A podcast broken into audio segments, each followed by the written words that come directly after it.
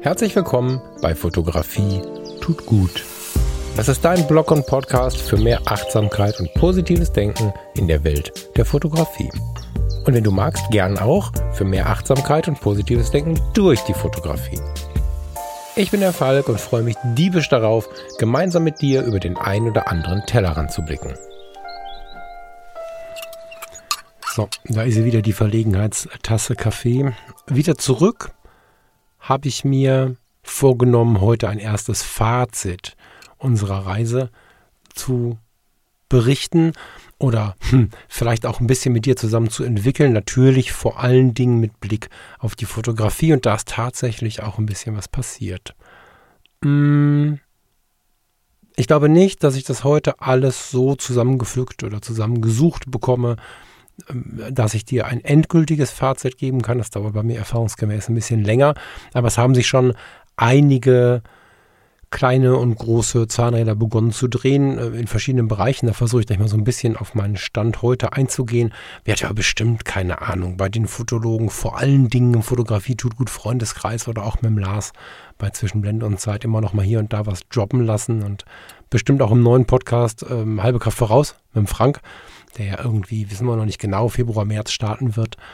Da wird es auch nochmal das ein oder andere Thema dazu geben, aber bleiben wir mal im Hier und Jetzt und bleiben mal dabei, wie ich jetzt eine Woche nach der Rückkehr, nicht ganz, eine Woche nach der Rückkehr, diese Reise und den Blick auf die Fotografie so wahrnehme und was das mit mir gemacht hat. Die Reise an sich war ja relativ fern, also wir sind zehn Stunden im Flieger gesessen auf dem Hinweg und dadurch sind wir natürlich in einer komplett anderen Welt gelandet. Ich war jetzt schon mal in der Gegend. Das ist ähm, jetzt nicht völlig neu für mich gewesen, aber es ist immer wieder ein großes Abenteuer. Jetzt könnte man natürlich sagen, wir waren mit dem Kreuzfahrtschiff unterwegs. Ein Kreuzfahrtschiff kann kein Abenteuer sein. Ich glaube, das ist eine ziemliche Typfrage. So, also für mich ist der lange Flug alleine schon ein Abenteuer. Wenn wir hier 100% ehrlich bleiben wollen. Und ich habe diese Reise mal wieder gemerkt, das ist vielleicht so die erste Erkenntnis, nämlich die, dass es für mich schon ein großes Abenteuer ist, einen solchen Flug auf mich zu nehmen und dann relativ nah ran an die Menschen zu gehen und so, das für mich schon ein großes Abenteuer ist und dass ich somit durchaus annehmen kann, ein Tourist zu sein, ein Reisender. Und das ist in unserer Fotoszene, je nachdem, wo man hört, gerade so bei den Podcasts und YouTubes, aber so relativ selten Thema. Also wir sind selten nur, Anführungsstriche, Touristen oder Reisende oder so, sondern häufig versuchen wir dem Ganzen mehr zu geben. Versuchen wir dem Ganzen das große Projekt aufzudrücken oder so. Und wahrscheinlich kommt es daher, dass wir inspiriert sind von National Geographic und von all diesen mh, mm, Medien, die das kleine bisschen mehr darstellen. Also nicht mehr mit zwei E, sondern EH. Und mir ist aufgefallen, dass in der Fotografie schick ist, nicht so der, der Urlaubsfotograf zu sein, sondern man ist dann auch Reisefotograf. Ich mag diesen Unterschied auch, weil ich finde, dass Reisen bewusster wirkt oder klingt als Urlaub, aber das ist so eine Wording-Frage, über die man natürlich lange diskutieren kann. Mhm.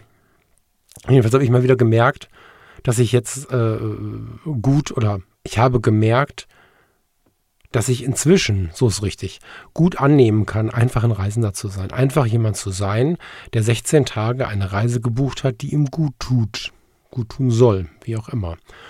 Und ich habe mich vor der Reise schon mit mir selbst besprochen, dass ich nur meinem Bauch folgen werde, gerade auch was das Fotografische angeht, aber auch was so auf dieser Reise passiert, weil in den letzten Jahren habe ich hier im Podcast und nicht zuletzt auch durch eure Rückmeldungen eins mal ganz deutlich unterstrichen bekommen und vielleicht in Teilen sogar, sogar neu gelernt, wie sehr viele von uns, die sich mit der Fotografie beschäftigen, getrieben sind von Dingen, die sie liefern wollen. Auch im Privaten und auch als Hobbyfotografen das ist ja auch hier immer wieder Thema. Und auch auf Reisen und wenn wir mit Freunden, Freundinnen, Partnerinnen, Partnern und so weiter unterwegs sind, Familie, besteht häufig so ein, so ein Erwartungsverhältnis. Entweder aus uns selbst heraus oder von außen. Häufig haben wir das dann auch schon angenommen, damit wir es ein bisschen besser ertragen, aber es ist ganz oft da. Und vor dieser Reise habe ich mich mit mir selbst besprochen und wir uns auch als Paar besprochen, dass wir dem nicht Folge leisten wollen. Wir wollen kein FOMO, also kein Fear of Missing Out. Wir wollen uns sehr stark danach scannen, ob wir gerade etwas tun, weil wir Sorge haben, etwas zu verpassen oder weil wir es wirklich wollen. Und hatten dadurch eine ganz andere Reise. Und wir sind noch gar nicht bei der Fotografie angekommen, aber auch in diesem Punkt hatten wir eine ganz andere Reise. Das äh, erzähle ich gleich auch noch. Wir sind, ich bleibe mal bei mir, ich möchte mal für mich sprechen. Ich bin wirklich an die Orte gegangen, auf die ich Lust hatte. Ich habe das Essen gegessen, auf das ich Lust hatte und ich bin die ersten Tage darüber gestolpert, sehr stark sogar, wenn es nicht sogar die erste Woche war, das nicht zu tun. Vielleicht fangen wir mit dem Essen an. Ja, ist jetzt ein bisschen durcheinander, aber ich habe die Aufnahme auch einfach nur gestartet, weil ich dir einen sehr, sehr echten ersten Eindruck geben möchte, weil ich kann mir vorstellen, dass da das ein oder andere Inspirierende dabei ist für dich. Weiß ich nicht, aber deswegen eine relativ ungeplante Sendung, dafür aber tief aus dem Bauch heraus. Fangen wir mit dem Essen an. Ich habe ja von März letzten Jahres bis Mitte Dezember eine sehr intensive Gesundheitsoffensive, so möchte ich das mal nennen, gestartet und habe mich sehr darauf konzentriert, mich sehr gesund zu ernähren, den Weizen wegzulassen, nach den Fetten zu gucken, wenn ja, welche Fette, nach den Zuckern zu gucken, zu schauen, wie kann ich mich genug und gut bewegen. Wir haben ein paar Anschaffungen gemacht, die uns da unterstützt haben und so. Und äh, vor der Kreuzfahrt, Kreuzfahrt ist ja irgendwie etwas karikaturmäßig dargestellt, acht bis zwölf Mahlzeiten am Tag, aller allererster Klasse. Mm, und ich habe sehr deutlich von aller Welt gesagt bekommen, so jetzt genieß das mal, jetzt mach mal nicht hier einen auf Gesundheit, sondern lass dich mal gehen und so. Und dann haben wir diese neuen Erkenntnisse, habe ich diese neuen Erkenntnisse so ein bisschen ausgeschaltet. Und nach einer Woche ging es mir körperlich nicht richtig geil. Ehrlich nicht. Und äh, mit Weihnachten zusammen und der Bewegungs, äh, ja, wie soll man sagen, dem Bewegungsmangel, den die absolute Kälte im, im, Dezember und der Stress im Dezember, der beruflich da war und so. Also ich hatte sowieso schon wieder zwei, drei Kilo zugenommen. Und ähm, ich habe dann auf dem Schiff nochmal ein, zwei, drei Kilo zugenommen und bin dann inzwischen bei, ich glaube, 96 oder so. Das klingt alles harmlos, wenn man sagt, dass ich von 111 komme und äh, schon 93 hatte. Am Ende hat es aber ja auch viel damit zu tun, was ist jetzt Fett, was ist Muskeln und vor allen Dingen, wie fühlst du dich damit? Und ich habe nach einer Woche erst gemerkt, so, ey, was machst du hier eigentlich? Warum isst du Dinge? Ja, mag sein, dass du die ein Leben lang geil fandest, aber die dir vom Bauchgefühl her gerade nicht gut tun. Und dann bin ich ein bisschen mehr in Richtung Fisch gegangen, habe mir die, die Fleischsorten, wenn denn dann überhaupt Fleisch noch nötig war, nötig ist so eine Sache, ne? Aber habe mir dann die Fleischsorten angeschaut, welche ich dann jetzt irgendwie eher verpacken kann als andere und so. Und äh, dann langsam wurde es auch besser. Aber das war so die erste Erkenntnis, dass ich einfach ähm, mich habe gehen lassen wie früher und mir habe einreden lassen, jetzt lass dich mal gehen. Dabei hatte ich längst verstanden für mich, dass ich mich mit der neuen Ernährung viel wohler fühle. Also wir haben ja ganz viele Genussmomente dadurch auch in dieser vorsichtigeren Ernährung und eigentlich fehlt uns auch nichts. Und da war ich dann gestolpert tatsächlich über meinen eigenen, äh, meine eigene Vorgabe, nur das zu tun, was aus dem Bauch heraus für mich sich richtig anfühlt. In anderen Bereichen hat es besser funktioniert, viel besser sogar. Mm, wir sind natürlich viel an Land gewesen und haben viel danach geschaut, nah an den Menschen zu sein. Und nah an den Menschen zu sein, ist für mich zwar wunderschön, aber auch sehr stark ermüdend, weil ich einfach durch, durch so einen relativ hohen Grad der Sensibilität, durch lange Antennen, sehr, sehr schnell leergesaugt bin, auch von der, von der positivsten Situation relativ schnell dann auch irgendwann müde bin. Und wenn du dann noch dicke Erkenntnisse dabei hast, du bist mit Menschen unterwegs, die wohnen auf Jamaika, die wohnen in Costa Rica, die wohnen in Mexiko und ähm, sie haben sich alle sehr geöffnet, wir hatten eine super geile Zeit, dann passiert da auch eine Menge auf der, auf der Übertragungsebene auf dein eigenes Leben. Ich äh, muss mal schauen, was ich davon noch vielleicht im Einzelnen bespreche. Der Frank Fischer fragt, ob wir nicht eine Bildbesprechung machen wollen, wenn die Bilder da sind. Ich habe ja nur analog fotografiert. Gerne, dann gehe ich da vielleicht ein bisschen tiefer drauf ein. Aber einen Tag zum Beispiel hatten wir einen tollen Guide aus Mexiko, der selber Maya war und der uns ein Dorf zeigte, in dem Maya noch gelebt wurde, die Maya-Kultur. Klar haben wir auch große Maya-Tempel gesehen, bekannte, wir waren in Tulum, das ist dieser Maya-Sonnentempel am Strand oder besser gesagt an der Steilklippe, direkt an der Küste mit Blick aufs Meer. Wir waren in Altunha, das ist in Belize, eine ganz schöne, ruhige Maya-Stätte, aber auch sehr, sehr groß. Und wir waren eben mit diesem mexikanischen Guide und ich habe den Ort sogar inzwischen wieder verdrängt, da muss ich dann mal nachschauen bei Gelegenheit in seinem Heimatdorf und haben dort nicht nur Schule und Leute und Menschen getroffen, sondern waren auch in einem aktiven Maya-Tempel oder an einem aktive, aktiven Maya-Tempel, einem ganz kleinen Tempel. Äh, hinter uns die, die Hauptstraße, links neben uns irgendein riesiger Wasserbehälter und also ganz, ganz äh, unscheinbar. Und das war wirklich intensiv und besonders und davon hatten wir einige Begegnungen. Wie gesagt, ich werde da sicherlich im Einzelnen hier und da nochmal drauf eingehen. Fakt ist aber, ich war relativ schnell platt, was den Menschenkontakt angeht. Voller Liebe, aber platt. Und dann haben wir an einem Tag, nach einem sehr, sehr intensiven Tag auf Belize, sehr intensiv nah an der Natur vor allen Dingen, noch näher an den Menschen als an den Menschen, da haben wir in Honduras entschieden, wir bleiben jetzt mal ein bisschen am Schiff. Das Schiff ist dann angenehm leer, man kann ein bisschen Sport machen, man kann sich irgendwo hinlegen und ein bisschen was lesen. Das Wetter ist ja ideal bei 27 Grad und ein bisschen Wind. Ja, und äh, weil wir halt so platt waren, haben wir einfach gesagt, nee, Fear of Missing Out. Ja, Honduras ist bestimmt spannend. Ja, wir haben sehr viel Geld gespart, um diese Reise machen zu können, aber wir fühlen uns heute nicht danach. Und diesen Luxus, das war noch viel mehr Luxus, als die Reise dann am Ende angehen zu können oder die äh, Reise gespart zu haben, sich die Reise erlauben zu können. Der größte Luxus war zu sagen, okay, heute ändern wir den Plan, sagen unserem Guide ab, muss er trotzdem bezahlen. Das, ne, also wir haben da keinem irgendwie Geld genommen oder so, das war mir auch sehr wichtig. Aber am Ende hatte er weniger Last und äh, wir hatten einfach auch einen ganz, ganz, ganz schönen Tag und hatten keine Angst, Honduras zu verlassen. Wir hatten viele andere ganz intensive Eindrücke bereits gesammelt und würden noch weitere sammeln. Und das war echt richtig krass. Und ich weiß, dass viele Menschen sehr stark blockiert sind, was so ein Thema angeht und dann sagen würden, das macht doch keinen Sinn und das lohnt sich doch nicht, dann so viel Geld auszugeben und was man da nicht alles, alles zu finden könnte. Aber ehrlicher waren wir zu uns selbst wahrscheinlich selten im Leben, zumindest bei so alltäglichen Dingen und das war echt schon die erste sehr krasse FOMO-Erfahrung, einfach zu sagen, okay, wir machen da jetzt nicht mit. so, ähm, super schön. Zweite FOMO-Erfahrung war die ähm, Reise war ungewöhnlich voll mit Camp Davids. Jetzt müssen wir ein bisschen aufpassen, weil ich mir vorstellen kann, dass du als Zuhörer, insbesondere als Zuhörer, vielleicht gerade mit einem Camp David-Shirt da sitzt und sagst, pass mal auf, mein Freund, was willst du denn jetzt von mir? Ich habe auch Camp David-Sachen im Schrank. Noch. Hm, bin auf der Reise jetzt ein bisschen versaut worden davon, weil überdurchschnittlich viele sehr, sehr laute und sehr, sehr, ja, wie soll ich sie benennen? Kennst du insbesondere den Typen Mann, der sehr laut von sich und seiner Männlichkeit berichten muss, der, wenn er niest, so laut niest, dass alle umfallen, der, wenn er hustet, durch den halben Raum hustet, der immer so Männergeräusche macht und so. Davon waren sehr, sehr, sehr viele an Bord und so viele von denen, also fast alle eigentlich, hatten Game David-Klamotten an. Das ist äh, tatsächlich der Grund, warum die bei mir so negativ konnotiert sind jetzt, dass ich hier alle abgebe ich weiß auch schon, wem ich die gebe. Ich habe einen, einen, guten Freund, weit älter als ich, der große Freude an den Klamotten hat und äh, die werde ich ihm jetzt schicken.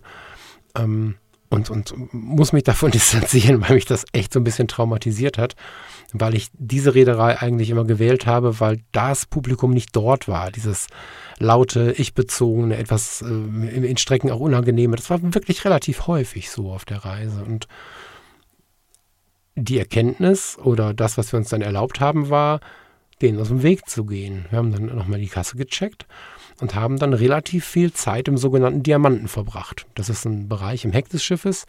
Wer die Mein Schiff-Flotte kennt oder wenn du das googeln magst, kannst du auch mal nachschauen. Da gibt es im Fall der Mein Schiff 6, auf der wir jetzt waren, das Schmankerl. Das ist jetzt nicht so meins gewesen. Das ist ein Zuzahlungsrestaurant. Es gibt das Surf and Turf. Das ist ein super gutes Zuzahlungsrestaurant, die natürlich relativ fleisch- und fischlastig sind. Und es gibt, geliebt von mir, das Hanami, das Restaurant von Tim Raue.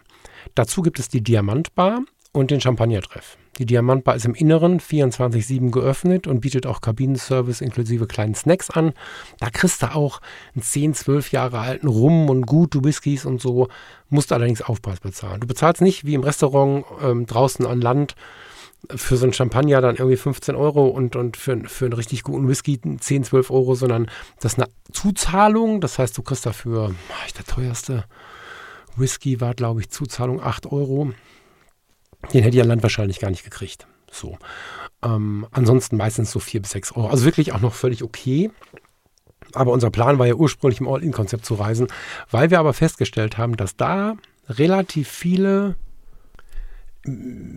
schlaue, nicht so laute Leute waren und die Dekadenz, die so ein Ort eigentlich hervorrufen sollte, wenn ich dran zu stottern, schon wieder, die war nicht vorhanden. Also klar ist die vorhanden, wenn ich da, wenn ich da rausgehe, der Champagner treffe, das klingt ganz schlimm, ist einfach nur ein wunderschöner Außenbereich, der hinten am Heck des Schiffes liegt, wo du mit schönem Holzboden und schönen, schönen, schönen, ganz typisch maritimen ähm, Designelementen einfach gemütliche Lounge-Sessel und so ein Kram alles hast, kannst aber auch direkt an der Reling sitzen. Und der Unterschied zu anderen Orten am Schiff ist halt, da ist nicht so viel los. Und da kommt nach drei Sekunden jemand und sagt, welchen Champagner möchten Sie denn? Weil du zur Begrüßung halt dort immer einen Champagner trinkst. Das heißt, das Betreten der der, des Champagnertreffs beinhaltet quasi so ein Champagner muss ich schon trinken. So R2 oder vielleicht auch noch eine Cola hinterher oder was auch immer, aber Du ähm, bist halt jetzt nicht im All-In-Bereich und es ist schon auch so ein bisschen Verzehrwunsch. Aber nicht so, dass der einer auf den Sender geht. Also teilweise haben wir da auch ähm, ein, zwei Stunden verbracht mit äh, neuen Freunden, wir haben ganz nette Menschen kennengelernt, äh, ein bisschen Zeit verbracht, das Auslaufen genossen oder so und hast du da währenddessen eins, zwei Gläser irgendwas getrunken. Das war jetzt auch nicht die finanzielle Beerdigung, aber es war halt weg von unserem Plan. Wir haben uns das aber erlaubt, weil dort einfach das Publikum deutlich angenehmer war als die ähm, Party-Musik-Fraktion auf dem Pooldeck. So, das war sonst immer mein Lieblingsort, aber auf dieser Reise, ob ich sensibler geworden bin, ob das tatsächlich jetzt eine außergewöhnliche Zielgruppe war, die da in der Werbung für diese Reise erreicht wurde, keine Ahnung, aber das haben wir uns erlaubt und das war total schön und vor nicht wenigen Jahren hätte ich wahrscheinlich gesagt, na, das macht keinen Sinn, das lohnt sich nicht und so. Oder auch einfach da auch ein lautes Vorurteil gehabt. Und wir haben einfach gesagt, naja, lass doch mal gucken gehen. Und sind extrem positiv überrascht worden. Ja. So, also wir haben sehr, sehr viel auf uns selbst geguckt bei den Landgängen, bei dem, was wir tun, wie wir es tun, wie wir es genießen, was wir vielleicht auch absagen oder auch Zusagen dazu äh, machen. Das war schon besonders. Und das war natürlich auch mit Blick auf die Fotografie so. 17 Minuten hat es jetzt gebraucht. Na, das Intro kommt noch dran. 18 Minuten hat es gebraucht, bis dass ich da jetzt mal auf den Punkt komme. Fotografisch hatte ich mich ja entschieden, größtenteils analog zu fotografieren. Wobei ich das Smartphone in der Tasche hatte und eine GoPro dabei hatte. Das war so die digitale Ausrüstung. Und ansonsten hatte ich meine Pentax MX dabei und eine EOS 300V. Die EOS 300V, analoge äh, Spiegelreflexkamera analoger Zeiten, habe ich mitgenommen, weil die 1N noch nicht da war. Eigentlich wollte ich mir diese fette Canon 1 EOS 1N kaufen. Das Traum meiner schlaflosen Nächte, meiner ähm, frühen Jugend oder späten Kindheit. Die hat es nicht geschafft rechtzeitig, leider, die ich aus Japan bestellt. Ist jetzt auch eine etwas längere Geschichte, weil die ist jetzt äh, defekt und ein Hin und Her irgendwie ganz nett. Super netter Kontakt nach Japan, Wahnsinn. Ähm, wahrscheinlich wird es jetzt dann eine EOS 3. Ähm, mal gucken, so. Aber ich wollte halt eine von meinen alten EOS Traumkameras haben, weil ich bemerkt habe, als ich für 15 oder 20 Euro diese 300V gekauft habe, geiles Teil übrigens irgendwie, wenn du mal gucken möchtest, mh, mm, habe ich gemerkt, wie viel Spaß mir das macht. Ich habe ähm, 28 mm auf dem Pentax gehabt, die ganze Reise über. Also alle 28 mm Bilder sind mit der Pentax entstanden. Und für die EOS hatte ich einen 50 mm mit, einen 70 mm 2.8, das Makro von Sigma und das 150-600 tatsächlich. Und es war super interessant mit diesen beiden Kameras und den verschiedenen Objektiven zu fotografieren. Und die EOS hat mich spannender noch, spannenderweise noch ein bisschen mehr angemacht als die Pentax. Wenn du die analogen Kameras nicht so kennst, die Pentax MX ist halt eine sehr, sehr kleine, kompakte Spiegelreflexkamera, erinnert so ein bisschen an Fujis, ist aber noch kleiner als eine Fuji, als eine digitale Fuji. Du hast so ein Auslösegeräusch, was einfach nur so ein so ein, so ein, so ein ich habe es jetzt nicht hier, hätte ich das schön vorbereitet und wüsste ich, dass ich das jetzt reden würde, hätte ich, hätte ich mal gezogen, fotografiert und gespannt und so. Ähm, wenn du das möchtest, dann hole ich das nach, musst mal schreiben. Jedenfalls löst du aus, hörst das Klacken, musst dann von der Hand mit deinem Daumen krach, den Film weiterdrehen und so ganz, ganz interessantes Gerät, sehr, sehr manuell, manueller Fokus und so. Stellst du selber scharf. Alles schön, Bedienung toll. Aber die EOS ist halt ein bisschen mehr noch meine Kindheit und Jugend da. Ich bin, bin nicht aus den 70ern, ich bin da geboren, Ende der 70er 1978, aber fotografiert habe ich natürlich erst irgendwann in den 80ern so Fotografie wahrgenommen und somit waren die EOS-Kameras äh, schon so meine, meine Traumkameras und mit der, mit der kleinen EOS, die eigentlich nur so für Urlaubsfotografie ist, mein, da war sie ja richtig jetzt, ne, ähm, konzipiert worden ist damals, das Auslösegeräusch, dieses leichte danach, weil der Film ja weiter transportiert wird und so, das war meine Jugend und hat mir so eine intensive Freude gemacht, zumal ich ja in der Bedienung sehr nah an der EOS R war. Also das war schon geil. Das war schon wirklich, wirklich interessant und ich hatte 30 Filme mitgenommen. Hm, es war ein mittlerer Kampf, na das ist ein bisschen viel, das ist ein bisschen theatralisch besprochen.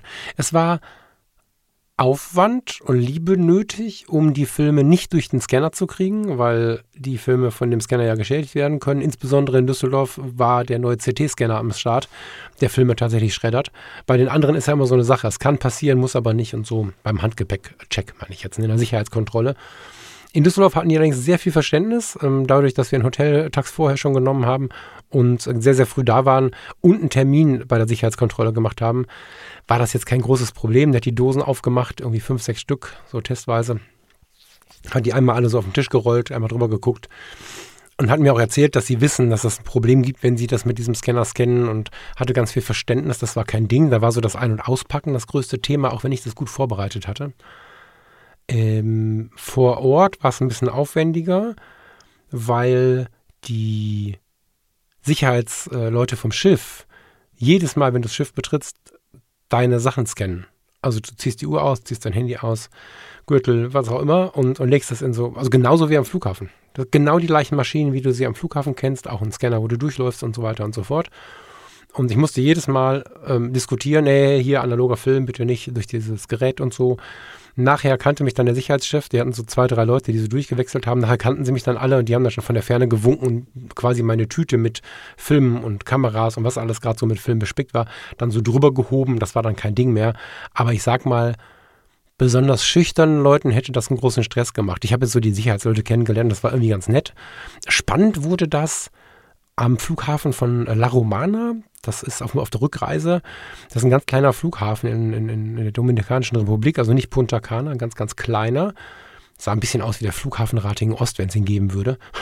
Passen so vier Maschinen vor, vier Gates, ein großer Raum und ein Wartebereich außen. Und das war es dann.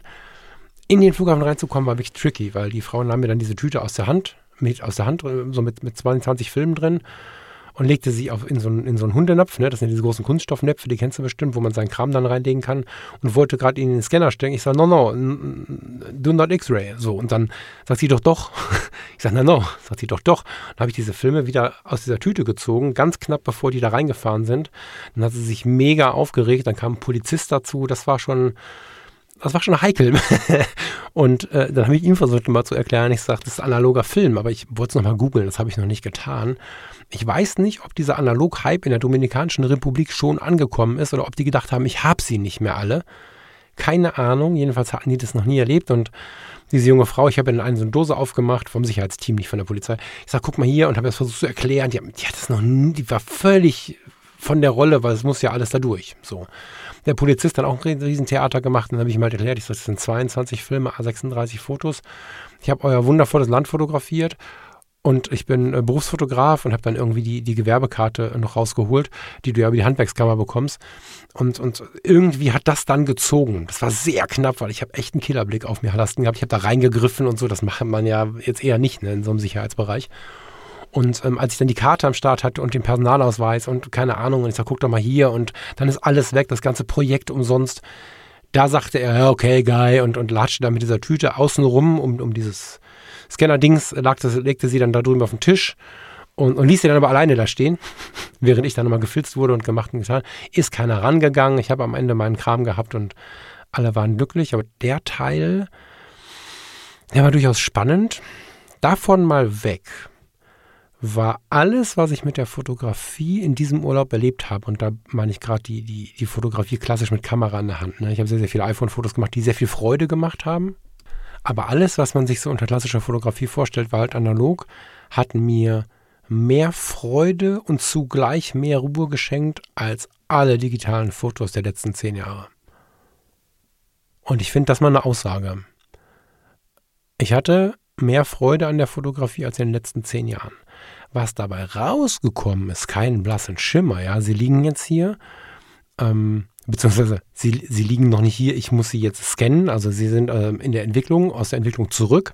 Sie waren in der Entwicklung, sind aus der Entwicklung zurück, liegen jetzt hier. Ich habe mir dieses Valeo Easy 35 heißt, Valeo heißt es, glaube ich, ne? Warte mal.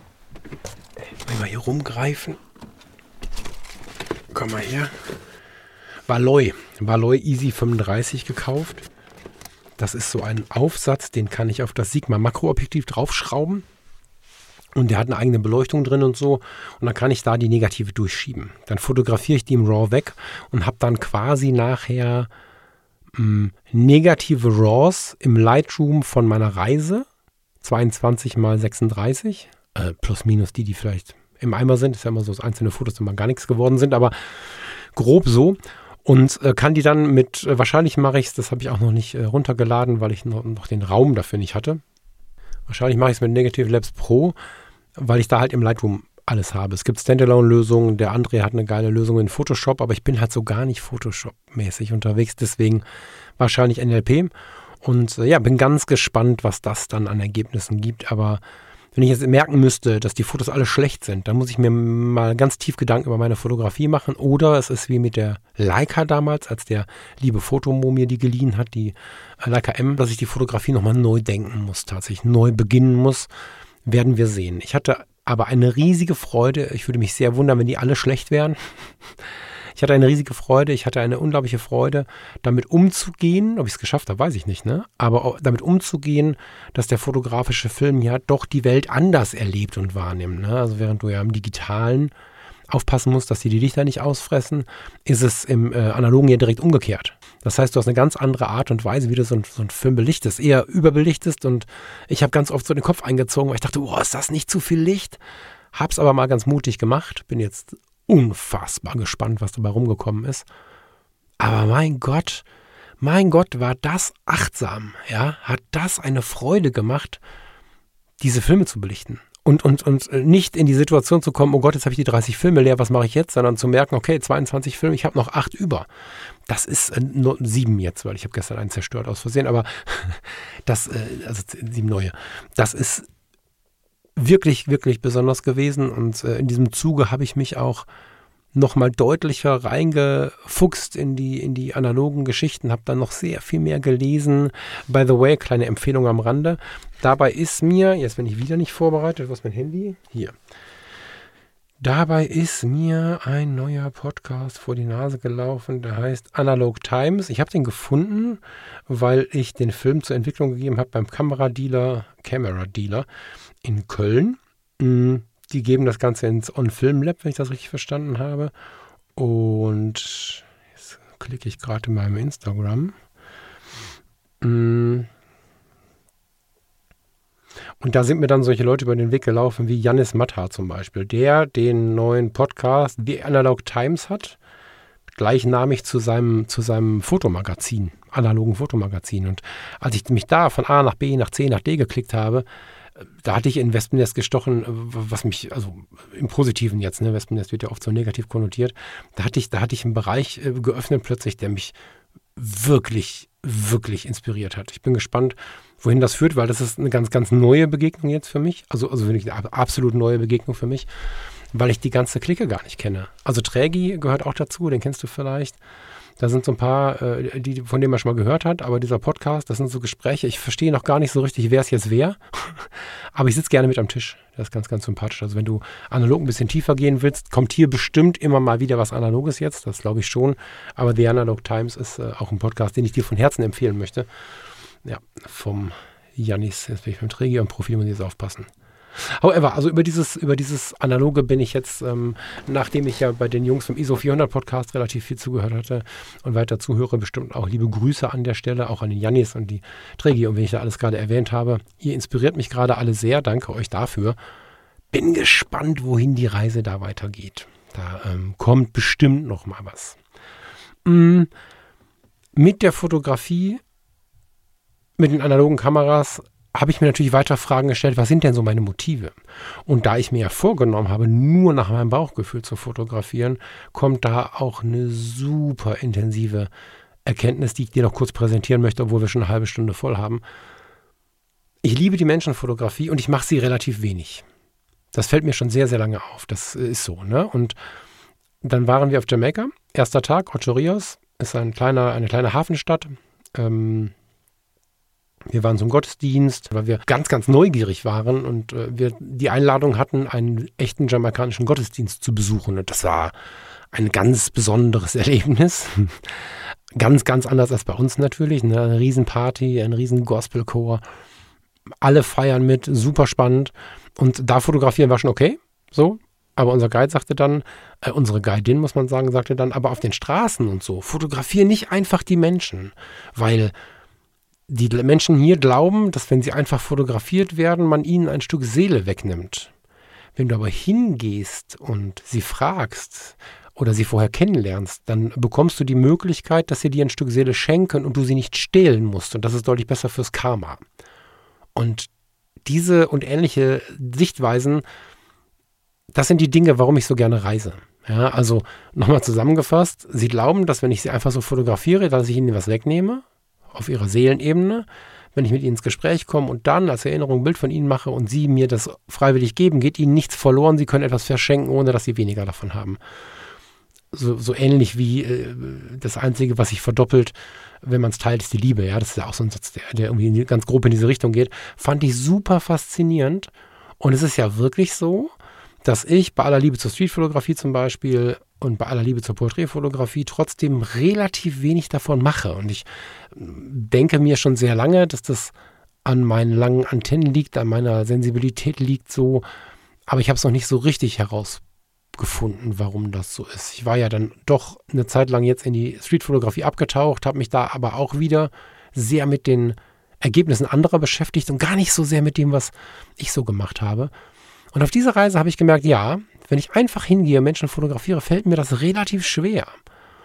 Und wenn ich Menschen fotografiere und wirklich ins Porträt nehme oder wirklich mich mit denen treffe, ich meine, da hatten wir bei den Fotologen ja vor Jahren schon die Diskussion, dass ich nicht Shooting sagen möchte, sondern dass ich mit den Leuten Zeit verbringen möchte. Und all das haben wir ja schon ein paar Mal durchgekaut. Und das hat das Ganze jetzt nochmal unterstrichen, weil die Situation, wenn du dich, du, die oder der du jetzt zuhörst, den Gedanken hast, ich möchte mal wieder schöne Fotos von mir haben oder ich habe Lust, mal die Challenge zu haben, fotografiert zu werden und du würdest mich jetzt anschreiben, dann würden wir, wenn wir zusammenkommen und das wollen, in eine sehr tiefe Ebene miteinander gehen und würden, ja, doch, das glaube ich schon, in eine sehr tiefe Ebene miteinander gehen, weil dieses Fotografieren für mich so super intim ist. Und dazu musst du dich gar nicht ausziehen, damit es intim ist. Ne? Dann wird es noch intimer, sondern einfach nur die Fotografie an sich schon. Und weil ich teilweise von, von einzelnen Begegnungen, wo ich fotografisch mal so einen halben Tag mit Menschen verbracht habe, bei ihnen zu Hause, im Hotel oder irgendwo draußen in der Welt irgendwie, äh, ich kenne da jeden Moment noch, aus jedem dieser Shootings, sage ich jetzt mal ganz bewusst dieses Wort, ne, kenne ich, kenn ich jeden Moment noch und, und kann noch greifen, wie die Menschen drauf waren, wann sie nervös waren, wann sie sich befreien konnten, wann sie entspannt waren mit mir und so. Und diese, diese Tiefe untermalt mit diesem Spruch, hat mir jetzt noch mal ein bisschen mehr gezeigt, dass wenn ich auf mein Bauchgefühl höre, ich das einfach gar nicht tue, einfach so fotografieren. Street, wenn man die Leute nicht so gut erkennen kann oder wenn sie gestresst durch eine Großstadt laufen mit 100.000 anderen Leuten, dann ist meine Hemmung nicht ganz so groß, weil das aber auch so das Abbilden eines Alltagsmomentes ist. Das ist auch so ein bisschen was anderes, das geht besser, aber ein Porträt mit irgendwem so dahergesagt ist für mich sehr, sehr schwer. Ja, das ist, ähm, ich finde diese Idee, Streetporträts zu machen, super schön. Ich finde die Idee super schön zu sagen, ey, entschuldige bitte, darf ich dich mal fotografieren? Wir kennen vielleicht alle fotografisch oder einfach aus dem Leben diesen Moment, in dem wir jemanden sehen, wo wir denken, boah, du bist aber irgendwie ein interessanter Typ oder eine interessante Frau oder was auch immer. Und damit bin ich jetzt nicht sofort irgendwie eine Bettgeschichte, sondern so ganz frei gedacht, dass man jemanden anschaut und sagt, wow, das inspiriert, was ich da sehe. Oder interessant oder was auch immer. Und klar wäre es cool, davon ein Porträt zu machen, aber fällt mir unglaublich schwer. Und wenn ich dann aber jemanden finde, treffe im Leben, wie auch immer, der oder die mich versteht, wenn ich sage, boah, weißt du was, das inspiriert mich gerade.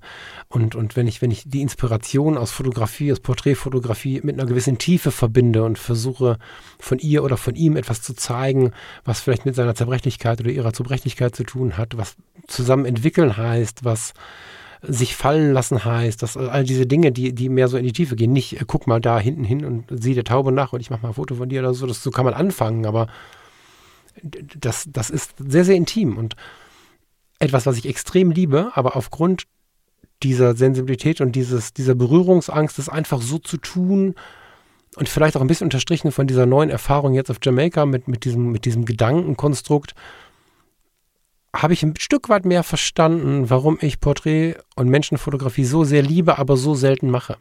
Das, das braucht einfach ein Match. so. Und ähm, ja, das, das war auch für mich eine, eine ganz, ganz tiefe und tolle Erkenntnis. Was natürlich dann irgendwie ganz besonders ist, wenn ich jetzt so an meine neue EOS denke, die Mamias repariert. Wollen Sie mal schauen und die Augen aufhalten. Ist ja zum Glück hier kein, keine Challenge mehr. Ne? Also ich bin weder im, im, im Gewerbe so tief drin, dass ich jetzt äh, davon leben muss und Menschen finden muss. Ähm, so, noch muss ich in dem Podcast liefern, dass ich ja jede Woche fünf Bilder von Menschen äh, irgendwie bringe. Und umso spannender äh, finde ich jetzt gerade den Blick in die Zukunft, was wohl daraus werden wird, weil ich bin ja auf diese Begegnungen angewiesen, auf diese Menschen, mit denen ich ins Gespräch komme, die sich melden, die irgendwie auf irgendeine Art und Weise auf mich zukommen, die diese Wohlfühlzone, diese gewisse Tiefe, diese Unbeschwertheit, diese, da muss man lange dran rumentwickeln, bis dass man sich vielleicht auch versteht, ne? aber gemeinsam erleben wollen. Nicht einfach nur, mach mal coole Profilbilder von mir. Kann man auch mal machen, ist nicht die Frage, ne? aber da bin ich sehr gespannt, was daraus wird. Das hat mir diese Reise nochmal gezeigt. Ganz, ganz stark gezeigt. Wahnsinn. Ja. Und mit dem Ding möchte ich auch abschließen. Ich habe noch drei Stunden zu erzählen wahrscheinlich, aber das merke ich auch deutlich in dieser Sendung schon. Ich muss das besser sortieren. Und ich mache jetzt nicht zehn Wochen lang Geschichten über diese Reisen. Die fließen wahrscheinlich hier und da mal ein. Wahrscheinlich werde ich mit Lars und Thomas nochmal drüber sprechen und so. Aber ansonsten wird es einfach nur Teil des Podcasts wahrscheinlich werden, weil einzelne Erkenntnisse sicherlich auch sowieso schon in diesem kleinen Redaktionsplan drinstecken, der für dieses Jahr steht. Ja, so viele Themen, wo die Fotografie unser Leben küsst oder, oder, oder unser Leben die Fotografie küsst und sich das gegenseitig bedingt, schöner macht, intensiver macht. Davon ist ganz viel in diesem Jahr zu erwarten und davon habe ich ganz viele Themen schon vorbereitet. Und klar werden da sicherlich auch Erfahrungen von dieser Reise reingehen, weil so eine Reise so weit weg, an so nah an Menschen dran, ist für mich etwas, was mich immer länger inspiriert, wie mich auch ein, ein, ein, ein Treffen zum Porträtfotografieren oder was auch immer länger inspiriert. Schön, dass du dabei warst. Schön, dass du dir jetzt diese relativ freie Geschichte gegeben hast, in der ich einfach mal so ein bisschen frei weg von der Leber erzählen wollte, wie ich die Reise empfunden habe. Und hier wird sich äh, hier und da wieder was finden davon. Und äh, vor allen Dingen auch im Fotografie tut gut Freundeskreis werde ich da immer wieder irgendwelche einzelnen Erkenntnisse droppen und wahrscheinlich auch einzelne Fotos. Bei Instagram gibt es sicherlich auch einzelne Fotos, aber die Tiefe gibt es wahrscheinlich mehr im Freundeskreis. An dieser Stelle möchte ich dir mit einer kleinen Werbeunterbrechung den Fotografie tut gut Freundeskreis ans Herz legen. Das ist mein persönliches Herzensprojekt neben meinem Herzensprojekt und wenn du wie ich die Inhalte des Podcasts auch in dein Leben übernimmst oder übernehmen möchtest, dann bist du wahrscheinlich auch im Freundeskreis richtig. Hier treffen sich die, die Bock haben, nett miteinander zu sein, die Bock haben, sich zu vernetzen und über Fotografie und das Leben sprechen wollen, ohne irgendein Gerente. Schau doch mal vorbei, fotografietutgut.de slash Freundeskreis. Und jetzt viel Spaß mit der weiteren Sendung. Ich freue mich jedenfalls auf dieses 2024. Das ist ähm, für Fotografie tut gut mal ein ganz, ganz besonderes Jahr, wie ich finde. Wir werden uns in der nächsten Woche so ein bisschen äh, genau damit beschäftigen. Was passiert 2024? Richtung Persönlichkeitsentwicklung, Fotografie tut gut, wie sortieren wir das Ganze und so. Und ich werde mir Mühe geben, an dieser Stelle schon ganz viel Input drin zu haben, der dir vielleicht auch irgendwie was Gutes tut, ein bisschen mehr Gutes tut, als das Falk einfach nur erzählt, wie seine Zeit so war. Und danach gehen wir ganz spannend in fotografische Themen, die immer mit dem Tut gut zu tun hat. Freue ich mich drauf und bevor hier die 40. Minute voll ist, wünsche ich dir jetzt ein total schönes Restwochenende und wenn du es random irgendwann später hörst, eine total schöne Zeit weiter hier im Podcast. Ich freue mich mega von dir zu lesen oder auch einfach nur, dass du da bist und sag mal bis nächste Woche. Ciao, ciao.